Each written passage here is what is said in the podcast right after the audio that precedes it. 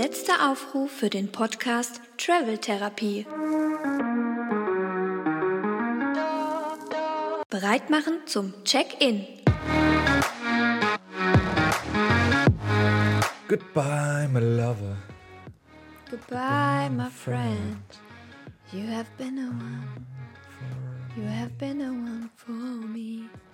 Hi und herzlich willkommen zu einer weiteren Episode der Travel Therapie. Therapie. Gegenüber sitzt mal wieder die wunderbare Anna K.W. Und ich bin's auch.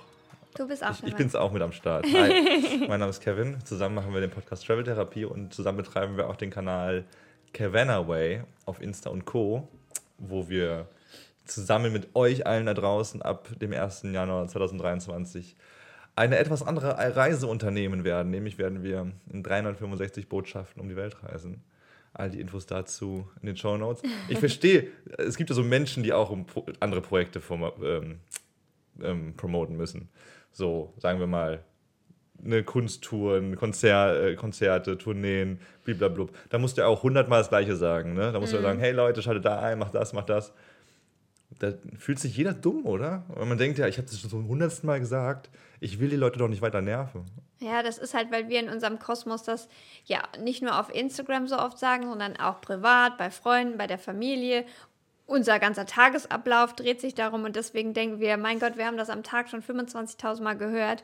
Jetzt noch ein 26.000. Mal, auch Mhm. wenn die Zahl nicht direkt nach 25.000 kommt, das ist mir bewusst. Aber Vielleicht äh, irgendwann mal. So, Moment, da steckt noch so viel dazwischen.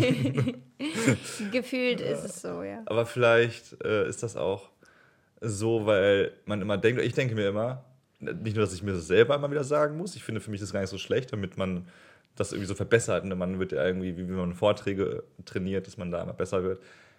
Mir geht es eher darum, dass ich Angst habe, dass schon eine Person, äh, dass, dass eine Person mit im Raum ist oder in dieser virtuellen Blase oder wo auch immer ich das gerade sage, zum hundertsten Mal, dass sie das schon mal gehört hat. Und dass sie sich dann denkt so, mein Gott, wie oft will er das noch sagen? Dass sie sich belästigt fühlen. Ja, so ein bisschen so, ja. ja. Wahrscheinlich kommt das, rührt das von Minderwertigkeitskomplexen her und so, dass man denkt, oh Gott, ich will bloß niemanden nerven und stressen. Aber ja, weil- oder vielleicht, wenn man es auch selber oft schon gedacht hat, so, ja, mein Gott, jetzt ist auch okay, wir wissen, dass du eine neue CD rausbringst. Ja, genau, weil wir umgekehrt ja auch wissen, wie schnell wir urteilen. Wenn, wenn jemand Weil wir irgendwie, genervt sind. genau, wenn jemand irgendwie nur über seine, über seinen Stuff erzählt und man denkt, ja, ich habe es jetzt langsam mitbekommen. Und man will ja eben nicht, dass andere das über einen selbst Mhm. denken. Man merkt, man kann daraus fühlen, dass wir sehr gute Freunde sind. äh, Zumindest ja, Meckerfreunde auf. Meckerfreunde auch, auch ja. Auf hohem Niveau. Ja, das haben wir gestern gemerkt. Also bevor wir gleich euch sagen, was eigentlich das Thema des heutigen Tages ist, kurze Anekdote noch von, von gestern. Also erstmal gab es einen Dro- Drohnen-Fail. Wir haben unsere Drohnen zum ersten Mal zum Starten zu bringen. Äh, haben es nicht geschafft, aber wie wir jetzt rausgefunden haben, liegt es nicht nur an unserer sehr beschränkten äh, Kapazität an Synapsen, sondern auch daran, dass die Drohne wohl einfach kaputt ist und da tausend Fehlermeldungen aufgeploppt sind. Was wohl daran liegt, dass wir sie gebraucht gekauft haben äh, refurbished nennt man das, dass jemand schon mal ein Produkt hatte, das wieder zurückgeschickt hat und die Leute, die äh, Profis, Experten haben das wieder aufgemöbelt und man kann es eigentlich, also eigentlich ist es oft voll die gute Wahl. Wir haben auch zwei Laptops gekauft über As Good As New, unbezahlte Werbung an der Stelle, weil es eine richtig coole Plattform einfach ist, wo du für deutlich weniger Geld sehr teure Sachen kaufen kannst und in der Qualität sind die nicht wirklich mieser. Also zum Beispiel, jetzt, oh nee, ist jetzt voll der jetzt ein bisschen aus. Du wolltest eigentlich von der Drohne Ich, ich wollte, erzählen. genau. Und die Drohne haben wir über äh, Cool Blue geholt. Auch unbezahlte Werbung. Eigentlich auch ein cooler Laden, aber, Aber jetzt eher Negativwerbung. genau, also irgendwie wurde uns da wohl eine Drohne zugeschickt, die nicht durchgecheckt worden ist. Auf jeden Fall haben wir die zurückgeschickt. Danach waren wir essen, das wollte ich eigentlich sagen. Danach waren wir essen, äh, Tapas essen in äh, Köln-Nippes. Äh, den Laden nenne ich jetzt nicht, weil es irgendwie ein bisschen assi ist, glaube ich, weil es auch nette Menschen da sind. Aber, also wir hatten noch einen Gutschein. Uns wurde ein Gutschein geschenkt. Passend zum Thema, zu unserem Abschied aus Köln. Äh, dazu gleich mehr. Und wir haben dann irgendwie für 50 Euro uns Essen halt geholt, noch ein bisschen was draufgezahlt selber. Und wir hatten halt wirklich den Tisch, der Tisch war jetzt nicht sehr voll. das war wirklich nicht viel. Klar, Tapas, de, sind kleine Portionen, das wissen wir. Ähm, Anna mag Tapas auch ganz gerne und ich auch manchmal. Und äh, es war aber wirklich relativ wenig für doch sehr viel Geld. Und es war jetzt nicht mega geil. Es war Also es waren zum Beispiel Tomaten, es gab nicht Tomaten, sondern Paprika angebraten. Diese klassischen spanischen äh, grünen Genau. äh, Pepperoni-Paprikas, wo dann äh, Meersalz auch, also Normalerweise. normalerweise ist da einfach Salz drüber. So bei irgendwelchen anderen Tapasläden steht das gar nicht extra dabei, aber hier wurde das auch schon auf der Karte natürlich total schön ausgeführt. Äh, geschwenkt in Tralala und mit Meersalz verfeinert oder so. So, und dann kam die, da war, die, da war einfach irgendwie gar nichts dran, weder bisschen Öl noch Salz und ähm, ja, eigentlich hat es irgendwie für ein paar Paprika, ich weiß nicht, 6 Euro oder Ja, so hat genau. das Schälchen gekostet. Ja, und so hat sich halt fortgezogen. Die, es waren äh, zwei Kroketten zum Beispiel, es waren wirklich nur zwei Kroketten war auf wirklich Teller. winzig. Und das ist schon, das sind schon auch für Tapas wirklich kleine Portionchen. Ja, und ne, also es soll jetzt wirklich kein Make-up-Podcast sein, so. Wir wollen nur kurz nochmal äh, sagen, dass wir da festgestellt haben, ne, also ne, manche Leute mögen das ja und wir haben auch Leute im Freundeskreis, die sowas gar nicht hinterfragen und wo man so sieht, okay, nee, die sind nicht genervt davon, dann ist alles cool, wenn die gerne dafür Geld ausgeben und die anderen verdienen damit Geld, alles fein. Bei uns ist es aber so, wir rechnen alles in Thailand um. oder Malaysia ja, oder Kambodscha, also in Asien, in Südostasien generell, wo man dann denkt, hm, 50 Euro, davon hätte ich einen Monat leben können in Thailand. Fast, ja. Das ist schon, ja, das ist dann schon immer, das ist auch natürlich dumm, dass man so umrechnet, weil das man kann nur verlieren. bescheuert. Aber wenn man, wenn man Ja, bedenkt, dass wir Geld. auch jetzt in Indonesien teilweise jetzt Unterkünfte gebucht haben, wo wir 14 oder 15 Euro die Nacht zahlen, wo Frühstück dabei ist und wir halt jetzt für 50 Euro da essen und noch nicht mal satt werden. Das ist halt e- einfach ein doofer Vergleich, den wir da ziehen. Aber natürlich machen wir es uns auch irgendwie schön, dass wir jetzt einfach bald in Asien sind. Das ist vielleicht auch so eine Art Vorbereitung darauf. Und wir hatten auch einen Tag, wo die Drohne nicht ging, unser Internet ging nicht. Wir mussten uns bei einer Bar, äh, wo wir zufällig gemerkt haben, dass sie offenes Internet haben, haben wir uns da vorgestellt, so eine kleine Kaschemmenbar und haben, ähm, haben uns da versucht, irgendwelche Updates runterzuladen, ähm, weil wir nicht so viel von unserem eigenen ähm, Internet noch ziehen wollten. Da können Und wir nämlich ja, sagen, äh, das Thema, das sagen wir, können wir schon mal an, äh, können wir schon mal umreißen jetzt. Das Thema ist heute Abschiede. Abschiede stinken.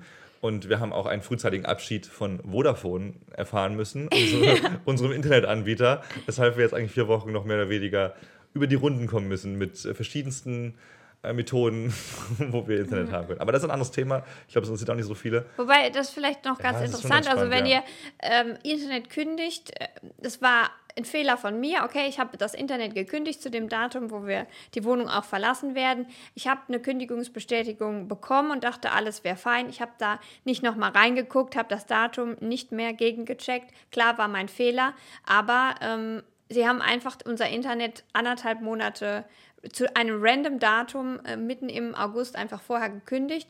Ähm, und als ich das dann gemerkt habe, wurde mitgeteilt, ach ja, da hat das System halt einen Fehler gemacht und hat dann einfach äh, ja, einfach ein anderes Datum da eingetragen. Aber das wäre jetzt ja nicht mehr rückgängig zu machen und Pech gehabt. Äh, sie sind jetzt quasi anderthalb Monate vorher vom Internet verabschiedet.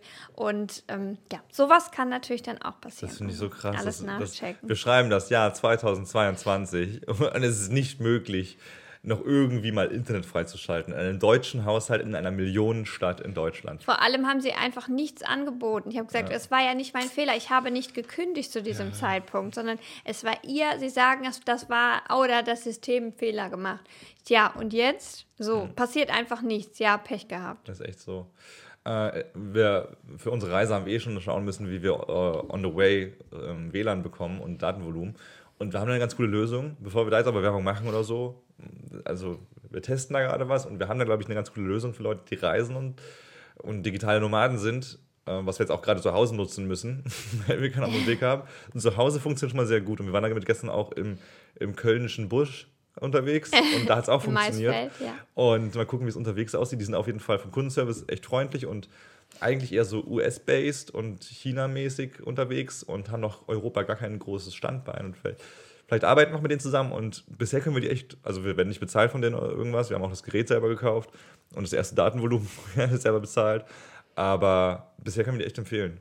Und, und irgendwie ist es noch nicht so publik in Deutschland, Nee, gar dass nicht. man Also so ein Mobil, also Raum, man hat ja. ja, seinen WLAN-Router zu Hause, aber dachte ich äh, wäre vorher irgendwie auch nicht auf die Idee gekommen, dass man den Router einfach mitnimmt quasi, dass Ja, weil man man seinen eigenen Router hat. gar nicht so entzogen wird. Du hast ja hier in Deutschland, ne, sagen wir mal Telekom, Vodafone, wie sie alle heißen. Ja. Da musst du einen Termin ausmachen mit einem Techniker, der kommt vorbei, schraubt irgendwas in der Büchse rum, wo ich mittlerweile glaube, der, Oh ja, der macht das einfach nur so, so. ja, ja, damit es halt so aussieht, als ob du einen Techniker brauchst. Aber eigentlich stellt er bloß den Router dahin, was Ja. du ausselber könntest. Und also sehr viel Termine und dafür, dass du ja, ich komme noch aus einer Zeit, wo meine Eltern WLAN, äh, nicht WLAN, LAN-Kabel, Kabel verlegen mussten in der Wohnung. Kabel, Cables. Kabels. Äh, wo du ja Kabel. wirklich dann, okay, sagen wir, das Wohnzimmer ist da hinten links und du willst in deinem äh, Kinderzimmer auch Internet, Ja. dann musste Papa irgendwie durch die Wände Löcher bohren, damit man das verlegen kann. Das war so ein Act. Und heutzutage, du kriegst an jedem indonesischen äh, Warung kriegst du irgendwie WLAN for free,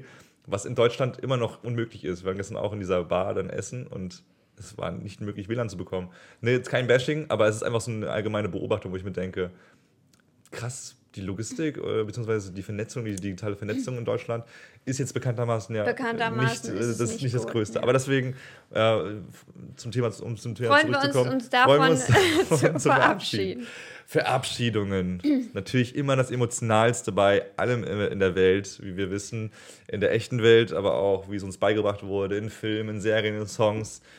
Immer wenn es da geht, dass sich jemand verabschiedet, wenn, wenn Frodo Sam sagen muss in Herr der Ringe, ist jetzt vorbei unsere Reise, ich muss jetzt in die, in die Anden fahren mit dem Schiff. Tränen über Tränen, wenn aber sich auflöst. Waren vor allem fährt denn, äh, wie heißt das nochmal, das elbische Ding, wo die hinfahren? Das Ich dachte, das wären die Anden, so die, das Also- Andenland. Das Elben, ja, das ist jenseits der Elben da. Boah, das ist richtig peinlich jetzt, dass ich das nicht weiß. Das ist jetzt sowas, was ich eigentlich sofort nachgucken muss. nee, das musst du dich noch eine Stunde gedulden, bis wir durch sind.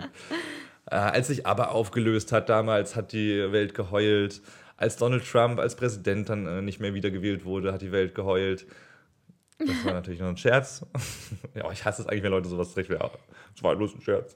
Mäßig wieder. Das war ein schlechter Scherz. Ja, das war ein schlechter Scherz. Ja, nein, Verabschiedungen sind immer schwierig. Und wir hatten jetzt auch zwei große Verabschiedungen schon äh, hinter uns. Nämlich, wir haben uns verabschiedet von unseren Kollegen. Du hattest jetzt vor zwei Tagen den letzten Arbeitstag. Heute ist Mittwoch, der, der 31. August. In eigentlich vier Wochen fliegen wir nach Thailand. Crazy, ne? Also am 1. Oktober fliegen wir, in vier Wochen und einem Tag fliegen wir nach äh, Thailand. Und ich hatte eine Woche vorher meinen letzten Arbeitstag. Äh, bei mir war es ein bisschen emotionaler, glaube ich, weil ich noch relativ oft im Büro war und die Leute relativ oft gesehen habe. Und das war dann auch ein ganz emotionaler Moment. Wir haben irgendwie ein paar Bier getrunken zum Abschied. Und als ich dann wirklich zur Bahn gelaufen bin, das letzte Mal, hatte ich auch zwei Bier intus. Äh, keine Macht den Drogen, aber es war dann schon so, du bist leicht angesäuselt und hast dann, ich habe mir meine Kopfhörer reingemacht und ein random, also wenn man auf Shuffle-Modus drückt, kriegst du irgendeinen random Song. Dann kam plötzlich du- Coldplay äh, als erster Song. Ich weiß gerade nicht, welcher Song, aber es war natürlich wie bei Coldplay Ja. üblich so ein sentimentaler, melancholischer Song auch manchmal, der dann so in deinem Ohr ist und du guckst dir alles an und denkst dir, dieser Baum, den sehe ich zum letzten Mal. Diese Bahn, ich, Ja. ich reg mich ein letztes Mal darüber auf, dass sie 20 Minuten zu spät kommt. Und das sind ja eigentlich, ne, es ist ja, du, du romantisierst ja eigentlich alles in dem Moment. Du nimmst es ja auch nie wahr, wenn du da die zwei Jahre, die ich da hingelaufen bin, äh, die Sachen gesehen habe, dachte ich mir nicht, oh, dieser Baum und oh, schön, wie diese Bahn zu spät kommt, sondern es ist ja, oh, kackt Bahn und oh, ich will schnell zum Büro, damit ich hier nicht so lange rumlaufen muss. Aber du romantisierst ja alles. Und das ist ja auch bei unserer zweiten Verabschiedungsrunde ein bisschen so gewesen, ne? Dass, also jetzt nicht ganz so negativ, aber wir hatten jetzt am letzten Samstag unsere Abschiedsparty von vielen unserer Freunde, nicht von allen, weil man merkt, dass man erwachsen ist und dass Terminplanungen doch, äh, doch eben dazwischen stehen, zwischen einer großen Party, wo wir Dass alle können. irgendwelche Leute einfach im Urlaub sind, wenn wir unsere Abschiedsparty Echt so, dass machen. sie ein eigenes Leben haben Oder zum, Kotzen. den Hund versorgen müssen. Ja, das gibt's auch, da gibt es auch ein paar interessante, ja, auch wenn man sich dann denkt, gedacht hat, also wir haben natürlich viele, viele äh, Einladungen rausgeschickt an ähm, Bekannte und Freunde und wo sich manche einfach auch gar nicht zurückgemeldet haben. So, klar, man war dann irgendwie nicht Waren's tagtäglich in Kontakt, genau, waren es dann Freunde, aber wo man sich auch so denkt, hm, du warst ja schon irgendwie ein gewisser Teil meines Lebens, ähm, ein Teil meines Lebens, aber du kannst nicht mal absagen. Also du musst ja nicht kommen, ne? ich bin jetzt nicht das Wichtigste im Leben, so du musst jetzt nicht sagen, oh mein Gott, der macht das jetzt, lass alles stehen und liegen, aber kann man nicht sagen, hey, nee, du, sorry, ich kann da nicht. So. Fertig. Das ist meine bescheidene Ansicht. Vielleicht, vielleicht sehen das nicht alle so, vielleicht ist das aber auch eine der traurigen Entwicklungen, dass man sich immer so unverbindlicher. Es gab auch ein paar Leute, die gesagt haben, ja, ich komme vielleicht vorbei. Wo ich mir so denke, hm, ist die Abschiedsparty jetzt eine Option für dich, wo du sagst, mal gucken, ob was Besseres kommt? Finde ich dann irgendwie uncool, ist irgendwie nicht mein Ansatz. Ich glaube, es geht auch in eine schwierige Richtung in der Gesellschaft, dass man sich immer so alles aufhalten möchte und das man auch einfach dann seine Bekannten sogar ghostet, indem man gar nicht antwortet. Aber Oder- das spricht auch ein bisschen Frust bestimmt mit, Ja, bei mir mit raus. Was auch bei mir war, ähm, ist ja dieses, du lädst jemanden ein, weil du ihn noch, jetzt noch ein letztes Mal noch mal sehen möchtest und als erstes Feedback kommt nicht, oh krass, ihr verlasst Deutschland und keine Ahnung, ich freue mich, vielen Dank nochmal für die Einladung, sondern kann ich wen mitbringen? Naja. Wo du dann auch so denkst, ja, okay, das, wir sind jetzt keine 18 mehr und das ist hier keine WG-Party, wo wir einfach 100 Leute einladen, sondern ne, eigentlich soll es jetzt äh, darum gehen, dass du mich vielleicht dich nochmal austauschen willst mit mir und dass wir uns nochmal sehen und nicht, dass du deine Saufkumpels, hoppala, da ist noch mein Ton an, äh, dass du deine Saufkumpels jetzt noch mitbringst, um sie hier kostenlos einen äh, irgendwie durchzuzischen. Fand ich auch.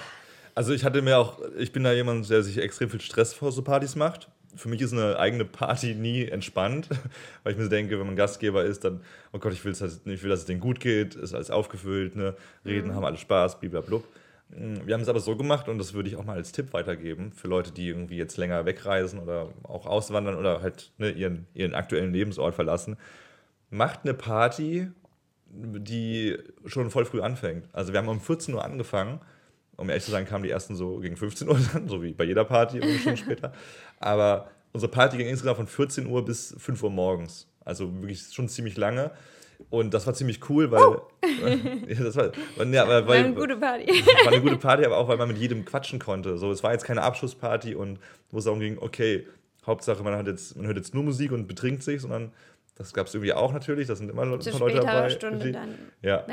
Aber es, war, es hat sich einfach super verteilt. Es wäre viel zu wenig Zeit gewesen, wenn wir jetzt gesagt hätten, um neun oder so kommen die ersten und dann, ähm, also als es, wir hatten ja um 14 Uhr, wie gesagt, angefangen und als es 9 Uhr war, dachte ich, what? Der Abend ist ja schon fast vorbei und das hat sich wirklich angefühlt wie ein, zwei Stunden. Deswegen, das geht ja immer so rasend schnell vorbei. Und es war halt super aufgeteilt, weil mittags einfach die Eltern mit Kindern kommen konnten, für die es so das Nachmittags Kaffee- und Kuchenprogramm war. Und, äh, und, der, und der Rest, ähm, was habe ich gesagt? Ohne Kaffee und Kuchen. Also ich. ja, ohne. Obwohl wir hatten ein paar Zimtschnecken auch. ähm, ja, und, und gegen Abend dann irgendwann die Disco-Lichter ausgepackt und dann wurde auch noch getanzt und so. Deswegen war es eigentlich ein perfekter Mix. Ja. Und ohne diese, diesen vollen Tag hätten wir es auch nicht gepackt, allen gebührend Lebewohl zu sagen. Ist so. Gut, ein paar sehen wir davon nochmal, weil wir Ja, nochmal stimmt. was essen gehen zum Abschluss, bevor wir wirklich final Köln verlassen am 25. September für diejenigen, die das interessiert. Die jetzt einfach, warum auch immer, ihr Weirdos, das in den Kalender eintragen. Also, Wer sollte sich das in den ja, meine ich ja nur Weirdos. Oder da, also sehr nette Menschen slash Weirdos. Unter den Zuhörern sind, glaube ich, die wenigsten von unseren Freunden, die das wirklich interessieren würde. Ja, meine ich ja deswegen. Das ist eine Info, die jetzt äh, durch die Ausführung jetzt gerade eben nochmal verlängert wird. Eine Minute, die nie wieder zurückbekommt. Hm, Ich habe mir auch Vorbereitung dieses Podcasts, also das Thema, wie gesagt, Abschiede stinken. Dieser Titel stammt von einer bestimmten Sitcom, die wir jetzt lange geguckt haben auf Netflix und wo wir sehr gerne Werbung für machen. Äh, ich habe mir nämlich mal Vorbereitung nochmal diese Szene angeschaut, wo Michael aus The Office die Office verlässt, wo er nach Orlando ist es, glaube ich, fliegt, weil er da eben seine Liebe gefunden hat und da jetzt ein neues Leben anfängt. Und wer diese Sitcom nicht kennt, das ist eigentlich eine, eine, im Grunde erstmal eine sehr witzige Sitcom über eine Bürogemeinschaft, über eine Papierfirma und über semi-erfolgreiche Büromenschen, die aber doch ziemlich viele geile Alltagsabenteuer erleben und sich eben lieben und gern haben und streiten und doof finden. Und ich finde, ich, Michael Scott ist dieser laute, nervige, egoistische Typ, der Chef von allen, den man in oft, äh, den man in ganz vielen Szenen eigentlich so verdammt und wo man sagt so, Alter, wie kann man den, ne, wie kann man den eigentlich im Leben haben? So wie man es auch vielleicht bei manchen Freunden hat, wo man denkt so, okay, wieso redest du eigentlich nur von deiner Trennung und wieso bist du eigentlich so nervig manchmal und so, wie es so mit, mit, mit Leuten im Leben halt ist. Man liebt sich ja nicht nur, sondern man denkt auch manchmal, boah, du nervst so. Aber gleichzeitig ist Michael auch dieser, dieser verständnisvolle, witzige und loyale Typ, der immer für einen da ist, der die wichtigen Sachen immer im Kopf hat und immer mit einem guten Spruch die Situation auflockert und eigentlich alles zusammenhält wie so ein Kleber. Mhm. Und er verkörpert eigentlich so einfach einen sehr guten Freund. Ich glaube nicht, dass die meisten Menschen wie Michael Scott an sich sind, das ist sehr schwierig, aber er zeigt, dass das Mensch nicht nur schwarz-weiß sein muss oder sollte, mhm. sondern dass er so viele Eigenschaften in sich, in, sich, in sich vereint und dass man ihn deswegen gerade eigentlich so liebenswürdig finden sollte und, und, und dass man solche Leute ganz oft in seinem eigenen Freundeskreis wiederfindet, weil die einen ganz eigenen Charakter haben. Und mhm. die Verabschiedung von Michael Scott ist einfach so emotional, äh, als Pam, die Rezeptionistin, dann die letzte Person ist, die ihm eben Lebewohl sagt am Flughafen. Und sie hat eine schöne Sache gesagt, es gibt eh super viele schöne Zitate und sie sagt dann äh, in die Kamera, es ist, also die Office ist eine Mockumentary, das heißt, dass die auch immer wieder O-Töne, also Aussagen in die Kamera reintätigen, so wie in der Dokumentation. Und sie sagt dann zum Abschied, zum, als zur Zusammenfassung, he was not sad, he was full of hope. Und das ist irgendwie. Als er gegangen. Ja, das ist irgendwie eine sehr schöne Beschreibung, weil ne, man, wenn man seinen Freunden in den Armen liegt, in seiner Familie, wenn man, sagen wir mal, eine Weltreise macht oder was auch immer, eine Auswanderung, dann denkt man, das ist, oder dann dachte ich auch, das ist eigentlich mit Traurigkeit verknüpft. Aber es ist ja eigentlich immer diese Aufbruchstimmung und dieses, ich mache das jetzt ja nicht, weil ich euch doof finde oder mhm. weil die Situation hier total bescheuert ist, sondern weil ich woanders Optionen und Möglichkeiten für mich sehe. Da gibt es auch ein schönes Zitat dazu. Ähm, und das heißt, weine nicht, weil es vorüber ist, sondern lächle, weil es schön war. Ja, das ist, das ist sehr bekannt. Ja.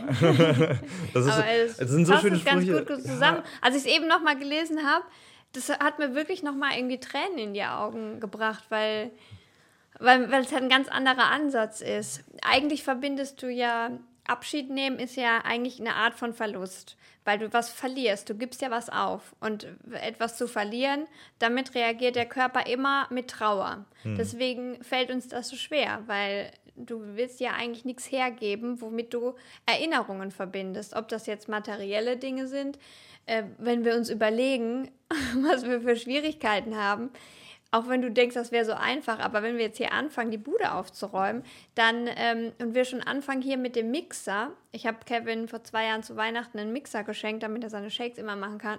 Und, und du da schon sagst, oh mein Gott, ich kann dir nicht hergeben, weil es ein Geschenk von dir ist, dann wird es schwierig, wenn wir unsere Sachen hier bald alle entrümpeln müssen. Hm. Weil es mit Erinnerungen verknüpft ist und es einfach ein Stück, weil wir ein Stück weit verlieren davon. Wir verlieren ein Stück weit von diesen.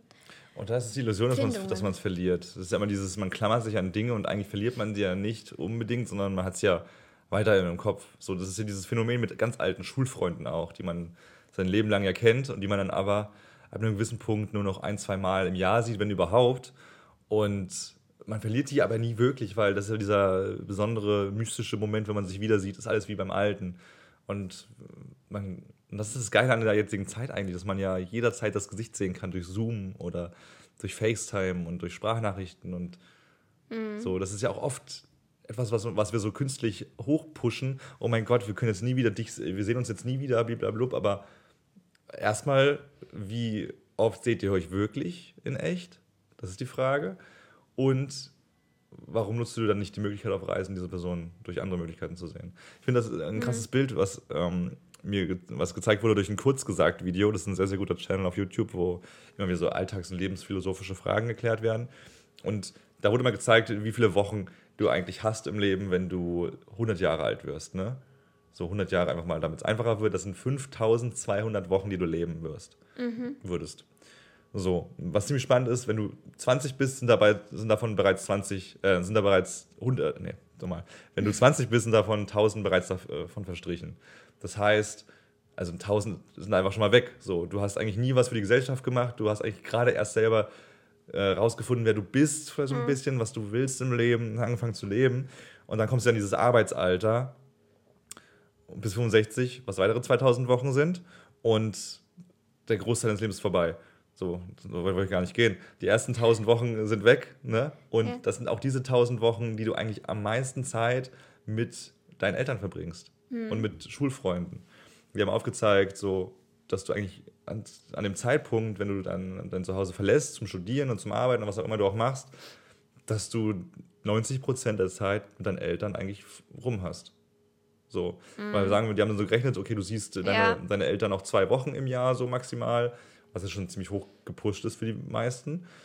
Ähm, dann ist das arg wenig Zeit noch am Ende des Tages. Das gleiche mit Schulfreunden und eben Menschen aus dem damaligen Kreis. Das heißt, du hast da eigentlich schon das meiste rum und hast diese Menschen aber die ganze Zeit im, im Herzen und im Kopf, obwohl du sie schon kaum noch präsent vor Augen hast. Wir haben ja jetzt quasi sozusagen unseren zweiten Abnabelungsprozess. Also der erste Abnabelungsprozess ist ja in der Pubertät und der ist ja auch super wichtig. Ähm, man sagt, dass in dem Moment, wo du, also du bist halt mit deinen Eltern super close, weil ihr seid so eine eingeschweißte Gruppe, eine Familie. Und in dem Moment, wo du eine Peer Group findest, äh, die, der du dich zugehörig fühlst und wo du dich dran orientieren mhm. kannst. In der Pubertät sind das dann halt irgendwann meistens deine Schulfreunde, wo du dann deine Clique, deine erste Clique hast. Dann kannst du dich erst abnabeln von deinen Eltern. Und ich stelle mir das so vor, dass bei uns dann die Reisebubble jetzt so unsere Peer Group ist oder ja, doch kann man schon so sagen. Und dass jetzt für uns so ein bisschen der zweite Abnabelungsprozess auch also für mich auch mhm. trotzdem immer noch ein Stück weit von meinen Eltern ist, obwohl ich natürlich schon sehr, sehr lange unabhängig bin, aber trotzdem fällt mir ja diese Entscheidung, die wir jetzt getroffen haben, so lange weg zu sein, von meinen Eltern mit am schwersten. Mhm. Ja, das ist krass, weil das fühle ich einfach gar nicht so. Und deswegen ist es sehr spannend zu sehen, wie es, wie dieser Gedanke bei dir immer wieder aufploppt. Und bei mir ist das, also nicht, weil ich meine Mama nicht lieb habe, aber weil ich ein ganz anderes Familienverhältnis habe und das einfach ein bisschen distanzierter alles ist. So, ja. Klingt traurig, aber das ist ja nie, das ist ja immer traurig im Auge des Betrachters und nicht der von mir zum Beispiel jetzt in diesem Fall, weil ich kenne es ja nicht anders. So, für mich ist es nicht traurig, sondern für mich ist das halt Normalität. Ich verstehe dann zum Beispiel nicht, wie äh, man an seinen Eltern hängen kann, so, so krass. Auch wenn es gerade irgendwie heftig klingt, aber mhm. das ist nicht böse gemeint, sondern das ist einfach Teil meines Lebens. So, dieses, dieses Verständnis davon, dass, dass es bei mir nicht die höchste Priorität hat, nach, nach, dem, mein, nach dem Leben meiner Eltern zu leben, sondern nach meinem eigenen. Und darin bekräftigen mich auch manchmal so Videos, wo ich dann so das nochmal feststelle, dass ich meinen Eltern auch nicht schuldig bin. Und das sollte auch generell im Kopf einer jeden Person sein, finde ich also nicht schuldig in dem Sinne, dass, dass man aufgezogen wurde, dass man gute Kindheit hatte in dem Sinne, weil ich finde, wenn du ein Kind bekommst, dann ist das das Mindeste, was du, was du, was du umsetzen solltest. Äh, weil am Ende wieder diese Floskel, ich wollte ja nicht geboren werden, es war deine Entscheidung zu, zu poppen und mich zu bekommen. Und ne, du musst mit den Konsequenzen leben. So, wenn jetzt Eltern irgendwann sagen, wir, wir finanzieren dir dein Leben noch bis 30, 40, dann sollte man seinen Eltern fucking dankbar sein und auch das tun, was sie sagen, mehr oder weniger, weil man von deren Geld lebt. Aber bis man 18 ist, finde ich, ist man, kann man, dank, äh, kann man ein nettes Kind sein, ein cooles Kind sein, aber finde nicht, dass man, dass man denen, dass, dass man denen groß was schuldig äh, ist. Das ist auch gar nicht rational, das ist einfach ein nee, Gefühl, gut, was ja. man hat. Äh, natürlich, genau deshalb, weil ich ja rational weiß, dass ich nicht schuldig bin, machen wir das ja. Hm. Und trotzdem, also als wir den Entschluss gefasst haben, dass es losgeht, da bist du so, auf jeden Fall, das ist unser Weg. Du, ne, du hast dein Ziel gefunden, du hast, bist mega voller Tatendrang. Und da hatte ich auch nur positive Gedanken dazu.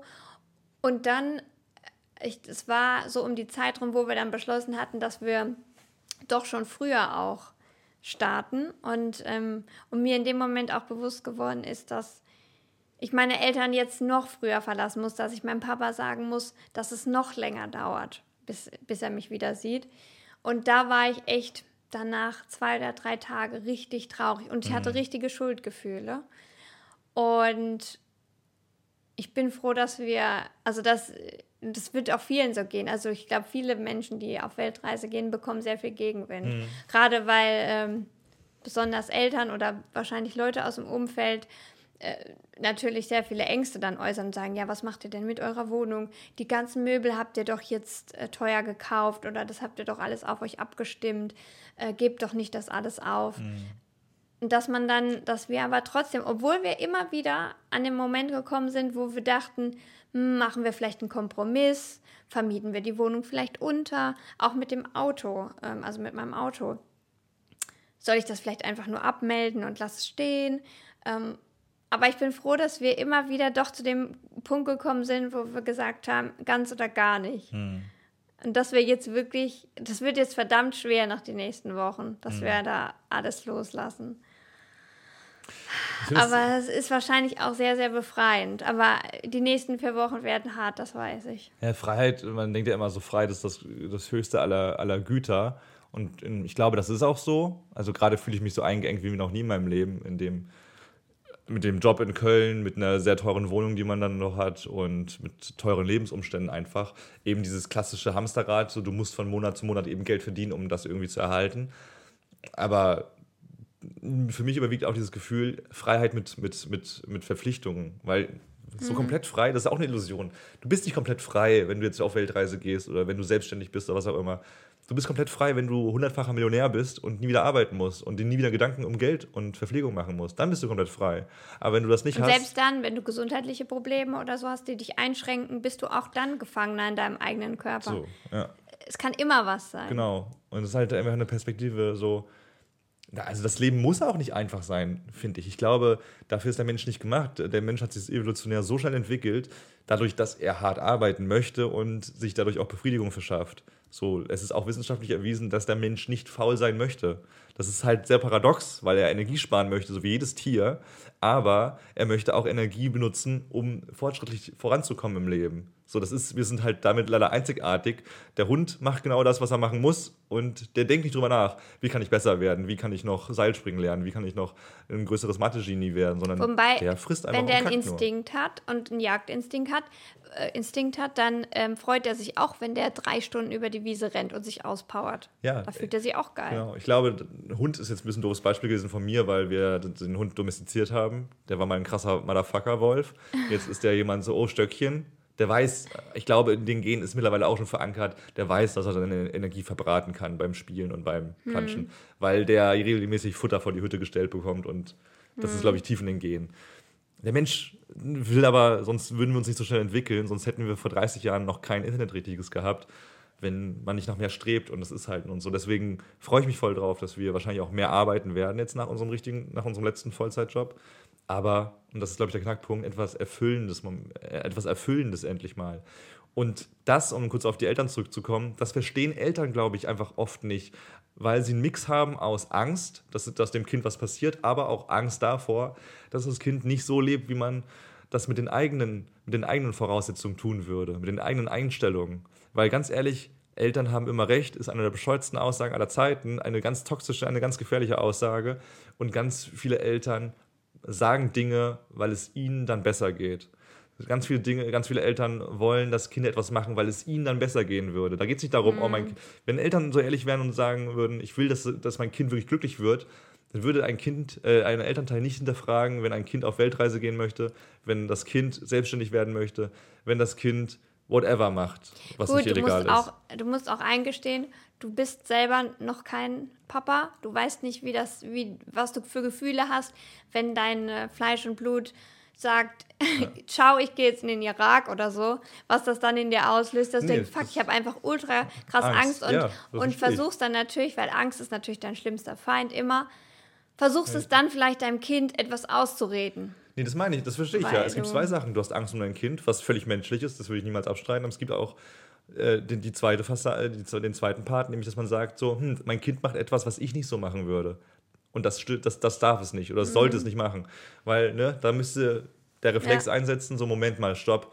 Das würde ich so machen, aber mein Kind macht das jetzt so und ich vertraue meinem Kind und das sollte auch das machen, was es will, weil wir alle Individuen sind und egal wie viel Blut und DNA von mir da drin ist, das, ist, das bin nicht zu 100% ich und das werde ich niemals sein, sondern das ist ein eigenes Wesen. Und deswegen finde ich da, es gibt einige Menschen, auch in meinem Freundeskreis, die sich von ihren Eltern zurückhalten lassen, was super komplex und schwierig ist. Sowas kann man nicht sagen, lösen und sagen, indem man, äh, lösen, indem man sagt, hör auf, auf deine Eltern zu hören, sondern das ist ja die meisten Traumata und Einstellungen, die du später in deinem Leben trägst, in dir trägst, werden durch deine Kindheit ausgelöst. Da kannst du da zum Therapeuten gehen. Ich glaube, das wäre die beste, die beste Option, die du, die du machen kannst, wenn du merkst, deine, dass deine Familie dich einschränkt. Aber du solltest jetzt nicht nur auf uns hören oder auf andere äh, Pseudo-Motivational Podcasts. So, das ist, glaube ich, nett, um sich das in Erinnerung zu rufen, aber das sind Sachverhalte, die man mit Experten klären sollte.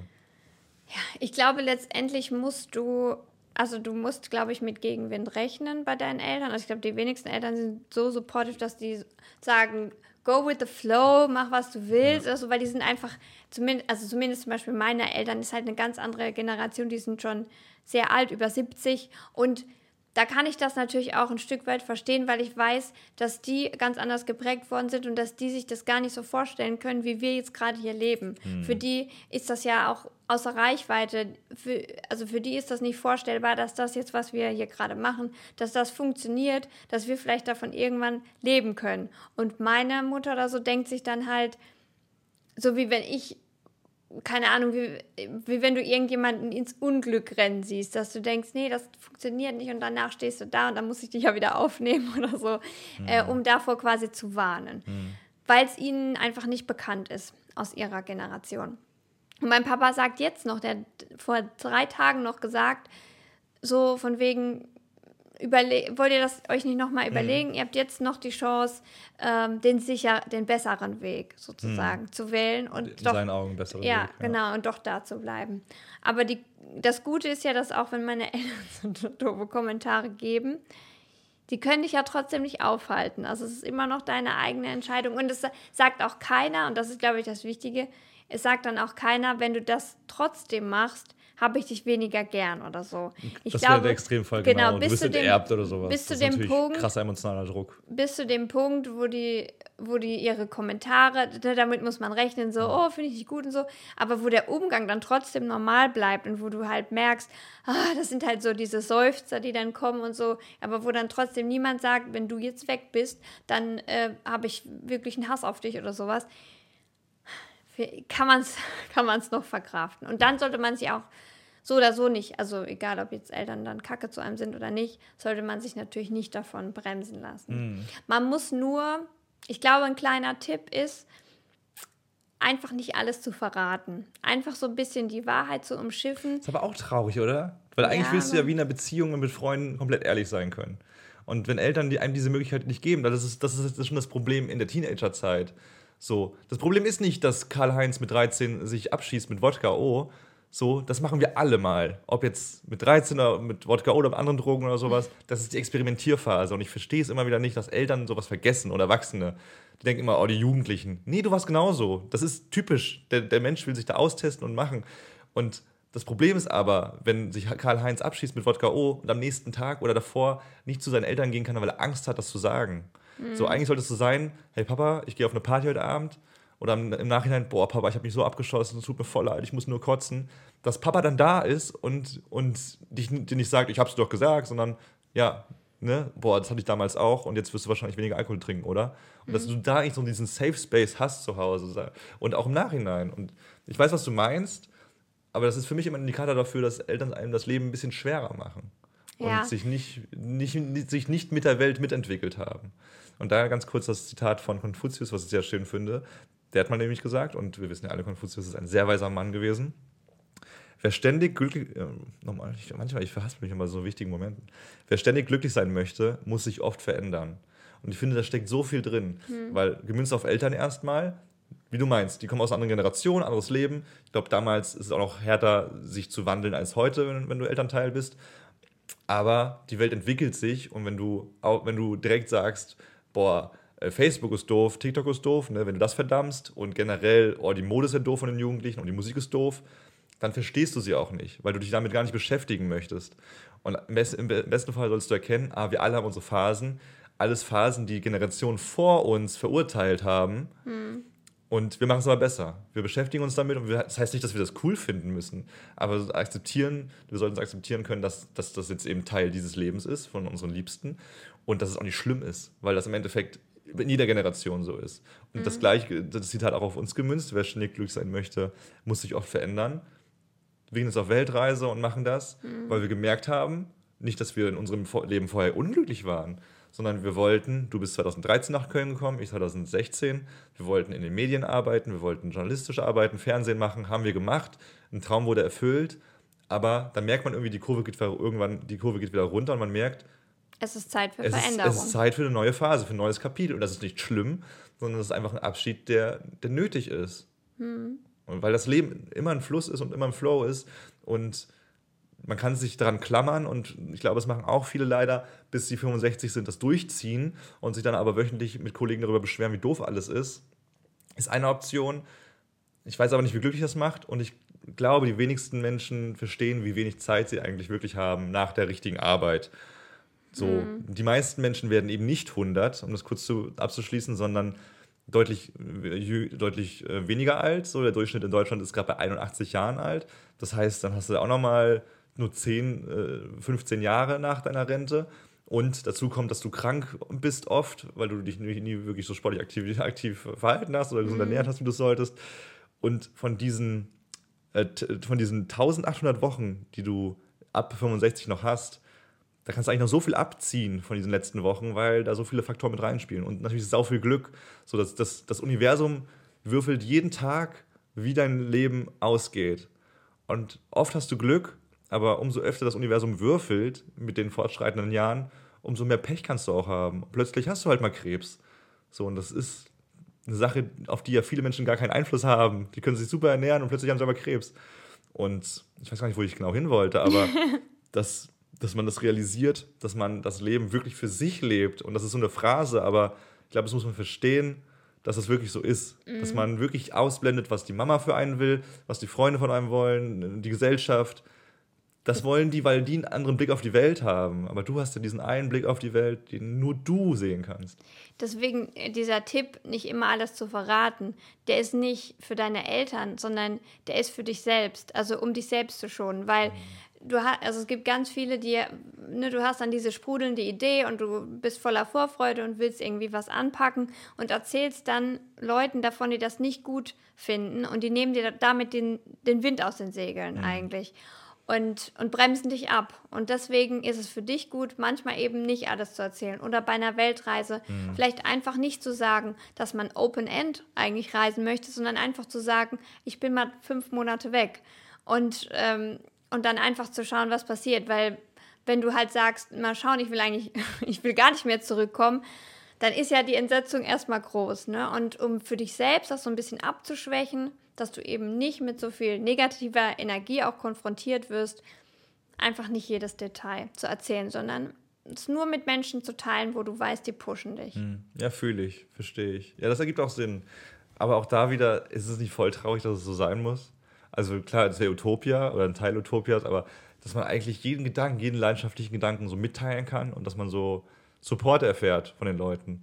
Weil ganz oft bekommt man der Rückenwind nicht, weil die Idee nicht gut ist, so, natürlich gibt es auch total bescheuerte Ideen, wo man sagen sollte, nee, der Würfel wurde schon erfunden, du sollst jetzt kein Würfelgeschäft aufmachen, wobei auch das könnte klappen. Oder ein Solarium auf Mallorca so mäßig, wie bei Goodbye Deutschland. Ja.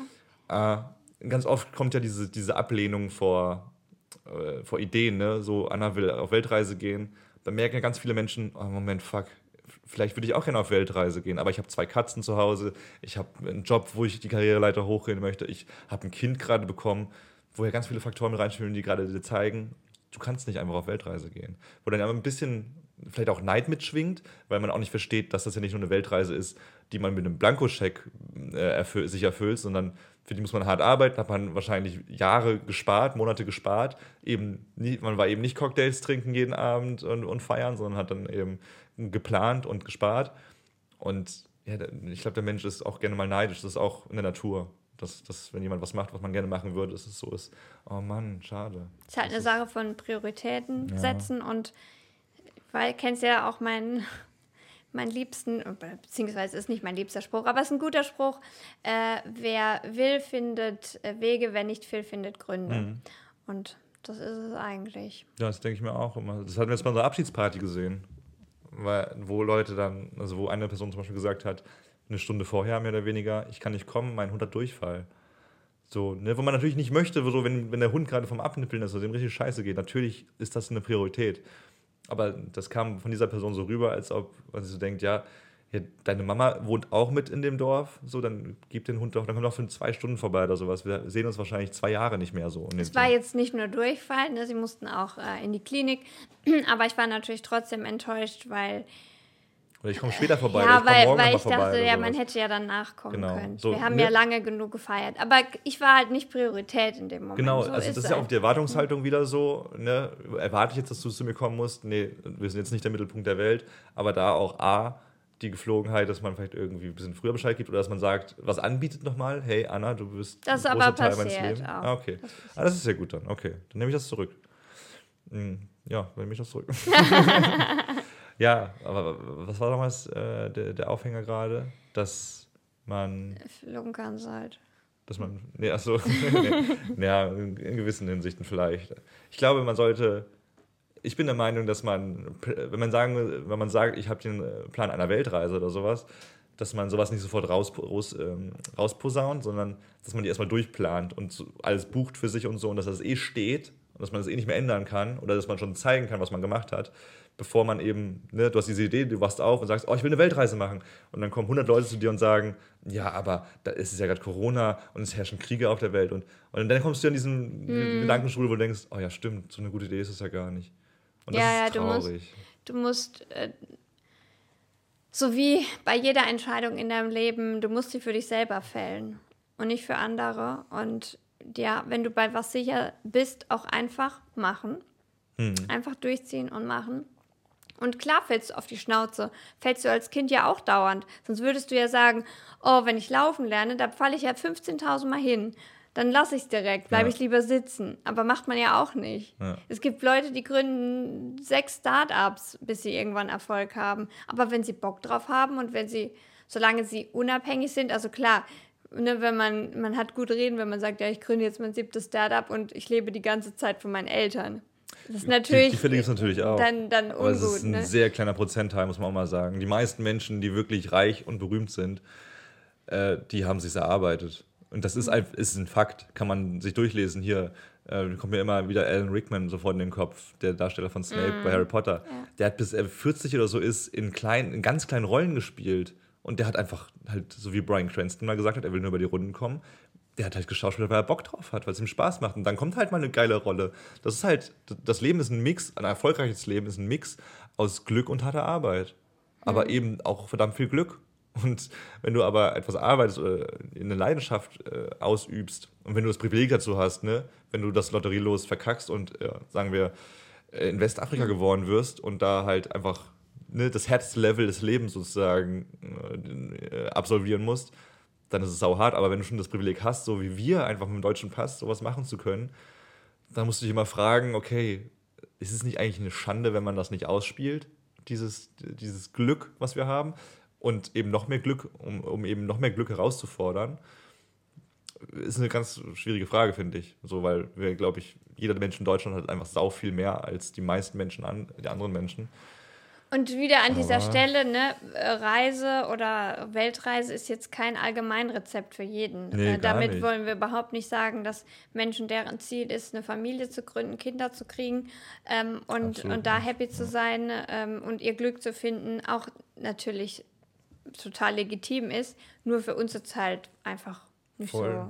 So. passt jetzt halt gerade noch nicht. Fühlt sich halt jetzt, Ja, genau. würde sich nicht richtig Genau, anfühlen. folge deinem Instinkt. Ich glaube, das ist das Wichtigste, was man daraus so extrahieren kann. So folge nicht dem Instinkt deiner Eltern oder Freunde oder der Gesellschaft, sondern deinem Instinkt. Und dann gibt es halt Momente, wo du dich entscheiden musst. Und ein wunderschönes Zitat von Psychology Today, Today Psychology Today, äh, äh, fasst es ganz gut zusammen. If we are to grow, embracing change is not optional. Also wenn wir, wenn wir, wenn wir wachsen wollen, ist, ist eine Änderung willkommen zu heißen keine Option. So, dann ist es einfach ein Teil davon. Und da gehören auch Abschiede dazu. so, um von dem Bogen zu spannen, ich glaube, wir sind ein bisschen Ja. abgedriftet. durch das. Äh, und, und Abschiede sind einfach auch super wichtig. So, man könnte ja auch sagen, was ich auch so oft gemacht habe in meinem Leben, auf Partys zum Beispiel, kleine Abschiede Im Polnischen. im Polnischen zu machen, dass man einfach sagt, so, boah, nee, ich gehe jetzt nicht hier durch und sage Tschüss und sowas. Aber eigentlich, wenn du dir das mal vor Augen führst, ist es ein voll schönes Ritual. Weil Abschiede, wie wir jetzt feststellen, ist eigentlich dieser, das sind diese Momente, wo du Menschen und Dinge wirklich nochmal wertschätzt, wo du weißt, was du an ihnen hast und warum sie in deinem Leben sind. Kleines Beispiel, du bist auf Partys und gehst, kannst du machen, ist jetzt nicht mega verheerend, aber sagen wir mal, du gehst dich verabschieden beim, beim, beim Gastgeber, bei Ja, der das Gastgeberin und bei irgendwelchen, bei, bei den Leuten, die dir halt am Herzen liegen. Da hast du noch mal dieses, ne, lass dich drücken, äh, war ein cooler Abend, ey, und das müssen wir auch nochmal machen und so. Und auch wenn man sich da nicht trifft, wie es oft so ist danach ist, aber dieser emotionale Moment, das festigt sich irgendwo in deinem Kopf und dann weißt du, okay, Peter oder Anna, das sind, mit den, oh, die Party war cool und noch, das ist nochmal gefestigter als vorher. Und im Großen, Abschiedsparty von Kollegen, von Menschen, die, die man eben jetzt mehrere Jahre vielleicht nicht sieht, wenn du das skippen würdest, und da gibt es auch tatsächlich einen schönen wissenschaftlichen Bericht, der hergestellt, hergestellt, geschrieben wurde von Bettina Schwörer, Nora Rebecca Krott und Gabrielle Oettingen. Der Titel von, dieser, von diesem wissenschaftlichen Bericht ist Saying Goodbye and Saying It Well, Consequences of a Not Well round, Rounded Ending. Also welche Konsequenzen ein schlechter Abschied haben kann, ein kein richtiger Abschied. Dass dieses, das hätte, ich hätte das noch sagen können. Dieses, mhm. dieses, das zerreißt dich im Grunde über die Jahre hinweg. Mhm. Und du wirst auch du wirst auch diesen Gedanken ähm, immer mehr zementiert haben, dass dieser Mensch, von dem du dich nicht verabschiedet hast, ja anscheinend ja gar nicht so eine große Nummer in deinem Leben war. So, weil du eben nicht diesen Moment, des, dieses, hm. dieses Ritual, dieser Verabschiedung hattest, wo du nochmal sozusagen Revue geschehen lassen konntest, was du eigentlich mit dieser Person alles erlebt hast. Das klingt jetzt aber fast so, als wäre derjenige gestorben. Nee, ja, nee, das nicht, aber wie wir vorhin gesagt haben, von deine, El deine, deine Eltern und deine Jugendfreunde siehst du in deiner Jugend, zu also das mhm. ist zu 90 Prozent die Zeit, wo du deine, deine, diese Menschen siehst. So. Und danach kommt diese wirklich sehr wertvolle Zeit eigentlich, wo du sie sehr selten siehst. Und bei jeder Verabschiedung hast du dir deinen besten Freund von damals zum Beispiel im Arm und denkst dir, boah, ja, Mann, wir haben so viel geilen Scheiß durchgemacht und danke, dass du heute da bist und dass es sich eigentlich so anfühlt wie damals. Und dieses Gefühl mhm. zementierst du ja immer wieder dadurch, dass du dieses Ritual hast, dich den Arm zu halten und Überleg mal, du triffst deinen besten Freund irgendwie so nach zwei Jahren mal wieder, also von damals den besten Freund oder die beste Freundin. Und dann seid ihr in der Bar und die Person ist plötzlich einfach weg. Ohne Verabschiedung. Dann ja. gehst du nach Hause und denkst dir, ja, okay. Das ist einfach kein ja. schönes Gefühl. So, so. Und was meinten die noch? Äh, die, genau, dieses, wenn, wenn, etwas, wenn etwas kein Ende hat, dann stellt man sich die Frage, ist es wirklich wichtig gewesen? Was ja auch sehr philosophisch ist. Wenn das Leben kein Ende hätte, ja. ist das Leben dann wirklich wichtig? Würde man das wirklich auskosten? Und das ist bei jeder Sache so. Wenn du, wenn du, wenn du der Sache keinen Abschluss gibst, dann hat es kein, keinen bestimmten Wert für dich. Das stimmt. Ich habe, ich weiß gar nicht, ich hatte mir das Zitat gar nicht aufgeschrieben. Ich weiß auch gar nicht, ob ich das im Zuge dessen jetzt zur Vorbereitung gelesen habe oder ob ich das irgendwie vorher auf Instagram gelesen habe. Und zwar auch, dass das ähm, dass das Leben eigentlich nur. Ach nee, es war, es war ein Reel, was ich gehört hatte. Ähm, warte mal, ich krieg's jetzt aber gar nicht mehr auf die Kette. Wir können es nochmal einspielen. ja, ich, wir spielen es nochmal ein. Es war nämlich ein schönes Zitat und genau dazu, dass man eigentlich, ähm, dass das Leben, ähm, dass man das nur wertschätzt, weil es eben endlich ist. I asked life, why are you so difficult? Life smiled and said, people don't appreciate easy things. I miss you already. Ist so. Also kannst du, ich glaube, Prokrastinieren ist ein perfektes Beispiel dafür. Sagen wir mal, äh, es ist der 1. Januar und am 1. Februar musst du, eine, musst du eine äh, wissenschaftliche Arbeit abgeben, irgendwie ein Dokument halt. Du machst es ja nur fertig, weil der 1. Februar kommt. So, wenn du wüsstest, du hast am 1. Januar 2000, mhm. hast, da geht's los, ab da hast du Zeit bis Open End, gib die Arbeit irgendwann ab. Du machst das nicht, weil es nicht wichtig ist, weil du denkst, ich kann das ja später machen. Und das kannst du auf alles im Leben übertragen. Und das beste Beispiel sind ja die ganzen Vampire. Ne? Wenn man sich anguckt, zum Beispiel Interview mit einem Vampir oder so, oh, ja. die die endlos leben, die sind immer depressiv und echt schlecht gelaunt. Ja. Und weil sie alle sagen, oh, ich muss ewig leben, muss ewig leben, die haben ah, keinen Bock da drauf. nee. Ja, weißt warum halt. Ja. Die empfinden diese Wertschätzung und diese Dankbarkeit nicht mehr. Die empfinden das als Last, mhm. dass sie so lange leben.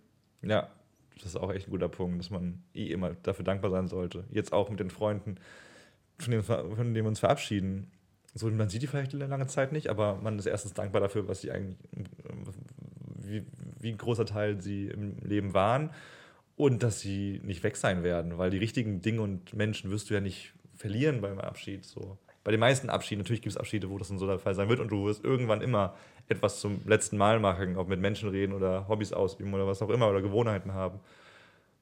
Aber du weißt es nicht wann. Es könnte und ja jedem genau deswegen immer morgen irgendwas auch passieren und du siehst denjenigen zum ja, letzten Mal. Das ist dieses Glücksspiel. Dass das Universum das würfelt und dann sagt, oh, Anna wird vom Bus überfahren heute. Nicht mit 85, so wie es dann in der perfekten Welt vielleicht wäre. Also in der perfekten Welt wirst du nicht vom Bus überfahren, aber sondern mit, mit äh, 34. So, das weißt du nicht. Ich, also wenn wir von Schicksal reden, wenn es das Wort wirklich auch in der, Echt, in der Echtheit gibt, dann ist das ja vorherbestimmt, wann du stirbst, so mehr oder weniger. Was eh voll spannend ist, auf besagte Abschlusspartys, muss ich kurz noch einbringen, saß ich mit einem guten Kumpel auf dem Balkon und wir haben über Entscheidungen gesprochen und er hat eine sehr spannende, eine sehr spannende Ansicht über Entscheidungen. Der, also eigentlich wissen wir das Verständnis, ne, wenn wir vor zwei Türen stehen, haben wir die Entscheidung, durch A oder B zu gehen. Ne? Ich sage, ich entscheide mich, ich bin ein bewusst denkendes Wesen, ich gehe durch Tür 1. Aber eigentlich, also dieses Wort Entscheidung ist ein bisschen tückisch, weil du gehst da ja nur durch, weil du es wirklich willst. Ne? Also eigentlich, wenn du drüber nachdenkst, ist, ist, ist Tür 2 gar keine Option für dich. So, weil du denkst drüber nach, aber du gehst ja durch eine Tür. Das heißt, irgendwas in dir äh, bestimmt, dass du durch diese eine Tür gehst. Und wenn du es weiterdenken willst, da kommen wieder zwei Türen, du gehst wieder durch über eine bestimmte Tür. Das ist wie im echten Leben. Du bist in einer Beziehung mit, wir sind in einer weil Beziehung. Das habe ich irgendwie, ich kann das nicht so ganz nachfühlen, Das ist- weil du du, bist- hattest dann auch das Beispiel gebracht, wenn du ähm, auf der Karte irgendwie ein Gericht wählen musst zwischen Ja. A oder B. Wie entscheidest du dich? Und dann war mein erster Gedanke, ich will von allem ein bisschen haben. Also Ja, ich hätte halt- gerne, ähm, manchmal Wesen, ist man ja. ja auch unentschlossen. Du willst ne? es, aber Ganz du kannst oft. es ja nicht. Und dann entscheidet man sich halt für irgendwas, weil man es muss, aber nicht unbedingt, weil man sich sicher ist, dass man, dass das die richtige Entscheidung Nee, ist. bewusst nicht. Das ist ja dieses philosophische. Und wenn du auf eine Karte guckst, dann wirst du immer irgendwas haben, was du, ne, man will alles haben, aber man kann nicht alles haben. So wie, ich will jetzt Trampolin springen und Fallschirmspringen und dies und das alles gleichzeitig. Du wirst aber eins zuerst machen. Es ist dann mehr so ein Ausflussverfahren, aber es ist nicht so eine bewusste Nee, nee, Entscheidung, es ist, nee, gar nicht zu bewusst. 100 Prozent. Nee, gar nicht bewusst. Manchmal ist es 50-50, Aber, aber, Pizza oder Nudeln. aber irgendwas führt dich dahin. Das ist, ist eben sehr philosophisch. Irgendwas in dir sagt, ich will jetzt Fernsehen gucken. Und das war das genau so. Weißt du, das sind Mhm. ganz viele Verknüpfungen. Ich weiß nicht, ob das irgendwie durchkommt, was damit gemeint ist, aber eigentlich dieses, diese Entscheidungen und Zufall, es gibt keine wirklichen Zufälle, weil es ist so viel in deinem Leben passiert, so viele Dominosteine sind umgefallen, dass du jetzt zum Beispiel in Köln wohnst. Oder dass du Mhm. jetzt auf Weltreise, dass dei- deinem Kopf eine Synapse sagt, ich will auf Weltreise gehen. Ja. So. Okay. Und du sagst jetzt, man könnte sagen, es ist eine bewusste Entscheidung, dass wir auf Weltreise gehen.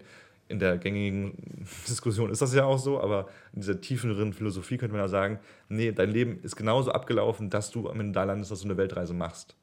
Weil ich vielleicht schon davor so viele Entscheidungen getroffen habe, dass sie Genau. diese letzte Entscheidung begünstigt haben. Genau, das Wort Entscheidung werde ich jetzt auch nicht ändern, das werde ich auch weiter in meinem Leben so benutzen, aber dass es genauso ist, es ist halt ein Effekt, der dich dahin bringt, wo du im Leben bist. Und in einem Paralleluniversum war es dann vielleicht so, eigentlich. dass Anna wegen einer, wegen einer Sache dann doch nicht auf Weltreise geht. Weißt du? Aber das, ja, stimmt, das ist eigentlich der Butterfly-Effekt. Ja. Ne? Dass jede Ja, stimmt, noch so winzige Entscheidung von dir irgendwann wie ein Dominoeffekt ein riesiges Bild äh, z- äh, darstellt, zum Beispiel beim Domino Day. Mhm. Dass das alles irgendwann ein großes Bild ergibt. Hm.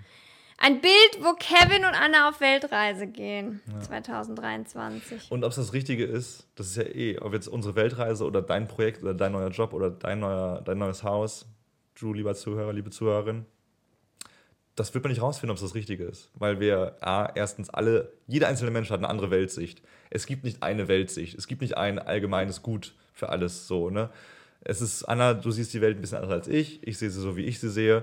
Und zu verstehen, wie das Leben funktioniert, ist eigentlich unmöglich, weil man ja immer mittendrin steckt. Man hat nicht diese Vogelperspektive auf das Leben, wo man sagt, ah, okay, wenn ich da jetzt lang gehe, dann passiert das.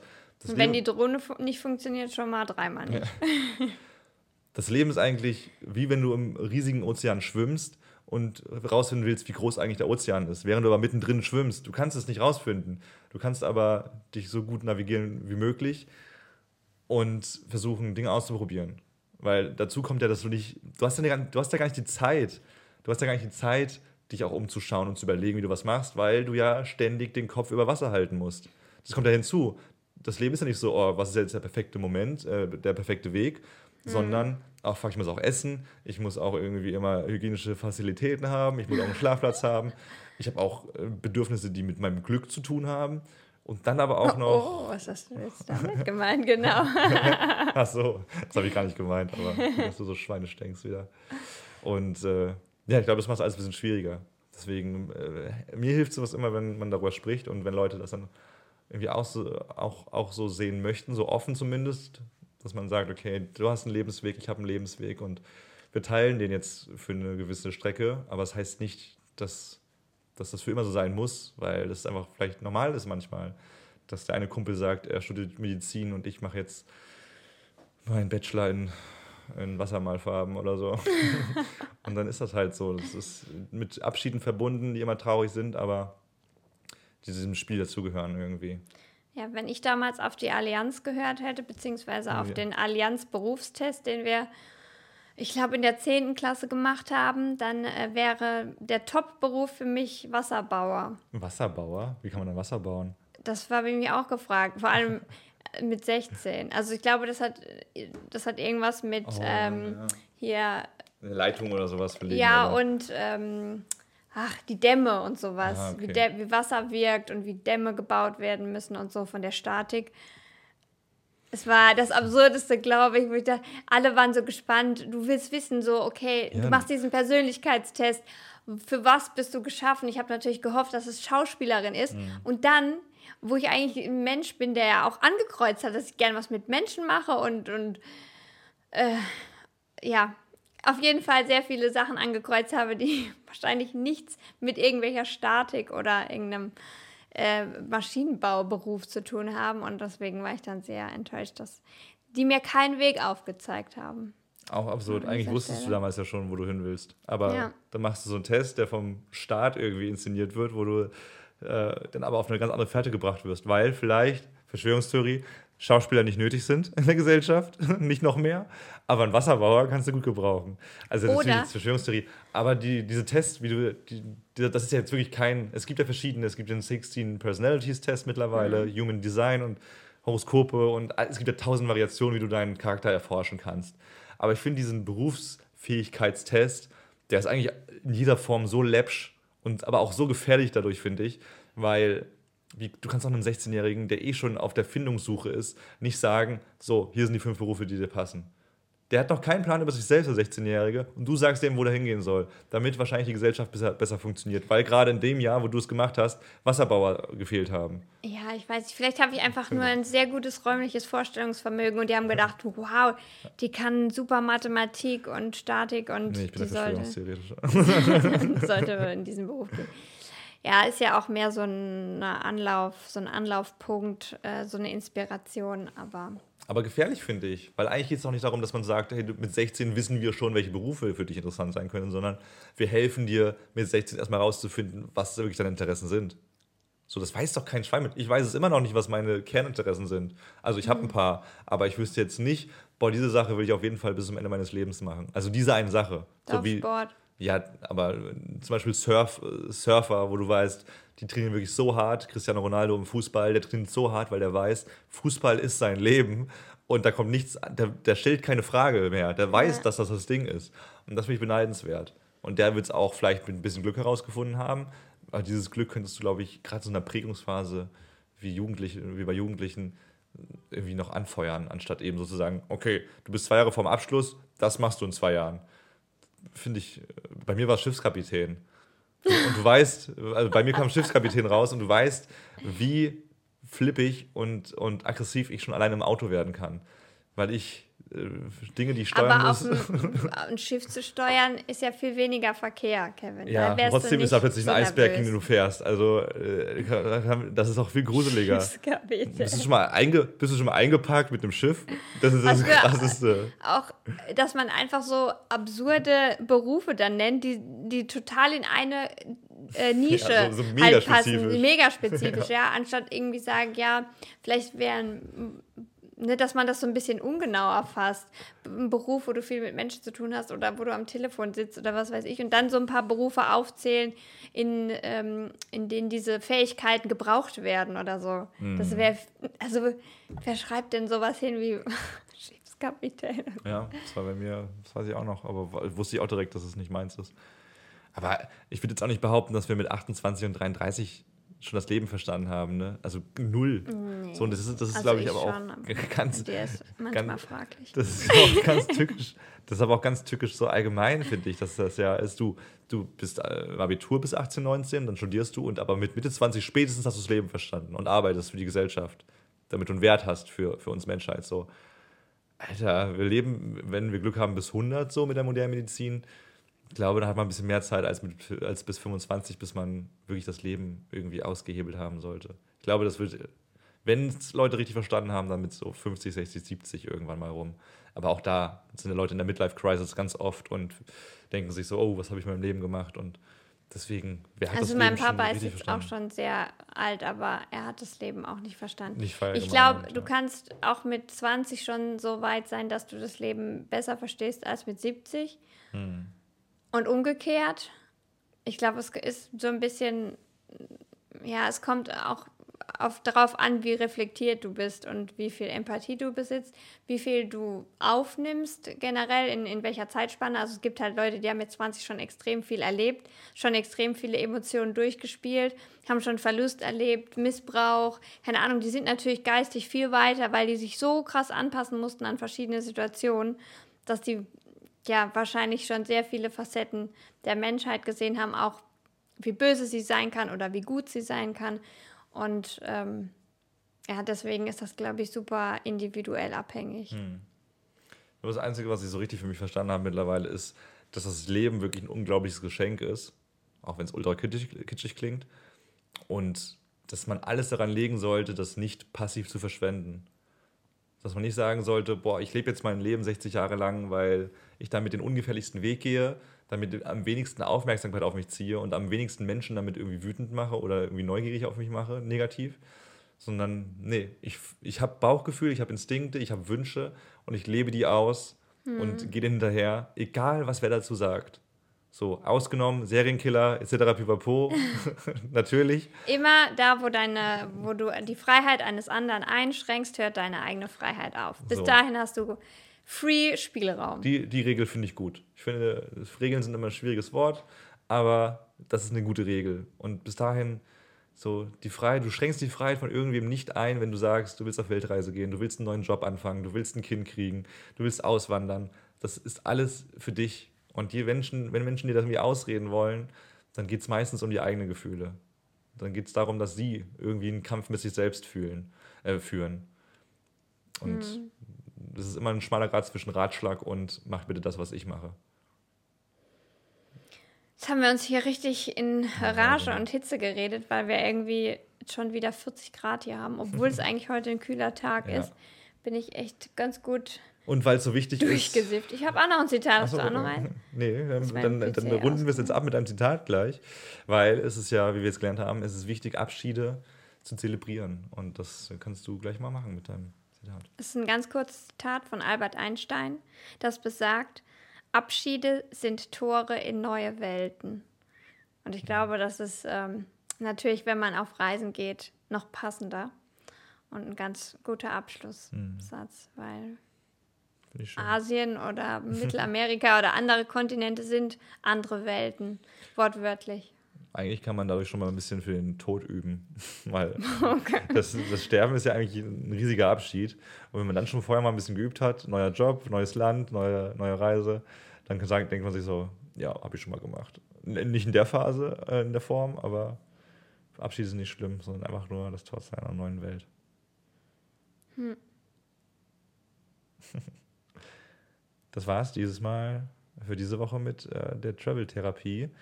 Wir sind nur noch wenige Wochen ähm, vor unserer eigenen Weltreise und äh, sind jetzt echt im Trubel hier mit unserer Wohnung und müssen eine Drohne anmelden und eine funktionierende Drohne erstmal besorgt bekommen und ja, äh, unsere Wohnung ausräumen, äh, unsere Firma noch irgendwie auf Vordermann bekommen und das Projekt in 365 Botschaften natürlich noch fertig bekommen. Und der aktuelle Stand, wie es da aussieht, das könnt ihr auf Instagram verfolgen, at Kavanaway, also K-I-V-A-N-A-W-A-Y, die ganzen Notes dazu, die ganzen Infos dazu in den Show Notes. Wir würden uns riesig freuen, wenn ihr vorbeischaut. Am liebsten freuen wir uns darüber, wenn ihr uns Hallo sagt, irgendwie über eine Nachricht, um, ob per Mail oder per DM oder was auch immer. Da, da freuen wir uns auch mega, mega doll drüber. Und klar, wenn ihr uns da folgen wollt und diesen Podcast gut findet, dann gerne bewerten, auf Folgen drücken. Das äh, ist ein ganz schönes Feedback. Da wissen wir, dass das irgendwie auch ganz gut ankommt. Und Kritik natürlich genauso bitte kundtun, wenn da was vorhanden ist, weil das Leben ist ein Wandel und man will auch besser werden.